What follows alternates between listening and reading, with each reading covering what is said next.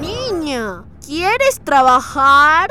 Mira, puedes ganar mucho dinero. ¿No te gustaría comprarte un celular? ¿De verdad puedo ganar dinero? Sí, solo acompáñame. Vamos, no te arrepentirás. Luego de esta oferta, nunca más se supo sobre el paradero de la niña.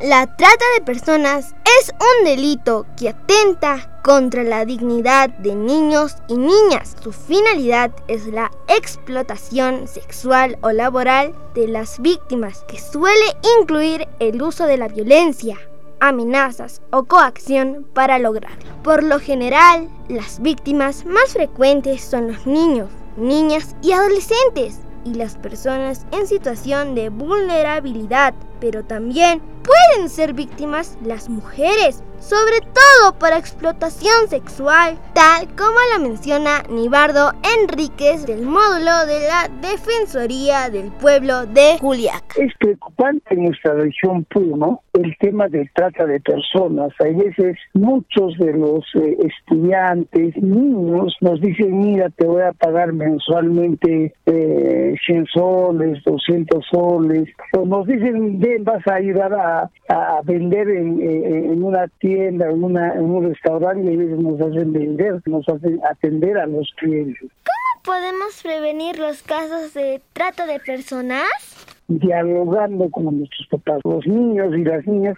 tenemos que estar en constante comunicación con nuestros familiares, con nuestros papás. Si eh, por algún momento eh, algún, alguna persona mayor nos ofrece algún trabajo, nos dice alguna propuesta indecente, nosotros tenemos que comunicar inmediatamente a nuestros papás.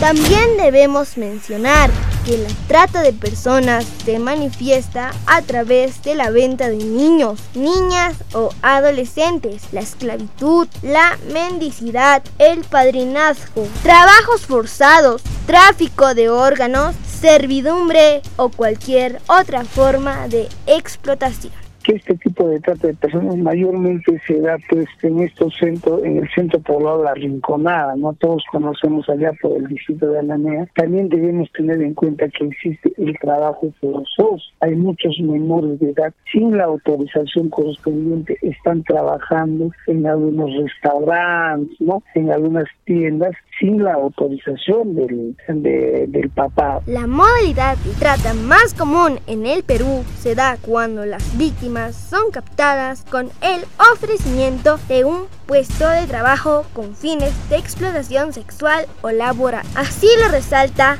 Oscar Canales del CD Puno varios tipos de tratas de personas, ¿no? La explotación sexual, la explotación laboral, el tráfico de órganos, entre otros. No hay una cifra exacta para darla, pero sí es notorio que niños y adolescentes son principales víctimas de este delito. Puno es la segunda región con más casos de trata de personas, situación que debe ser atendido por las autoridades y tomado en cuenta por los padres de familia. Así lo consideran los niños del programa entre escolares. Que muchas menores pueden caer en las redes de trata de personas víctimas de engaños con promesas de trabajo. Es de vital importancia apoyar a los padres de familia de manera que sus hijos no tengan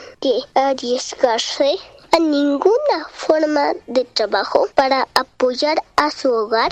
Los niños y niñas cada día están expuestos a peligros. Usted, como padre de familia, ¿qué medidas de protección implementa? En las instituciones educativas existe un trabajo de protección para los niños. Las autoridades, ¿qué están haciendo frente a esta situación?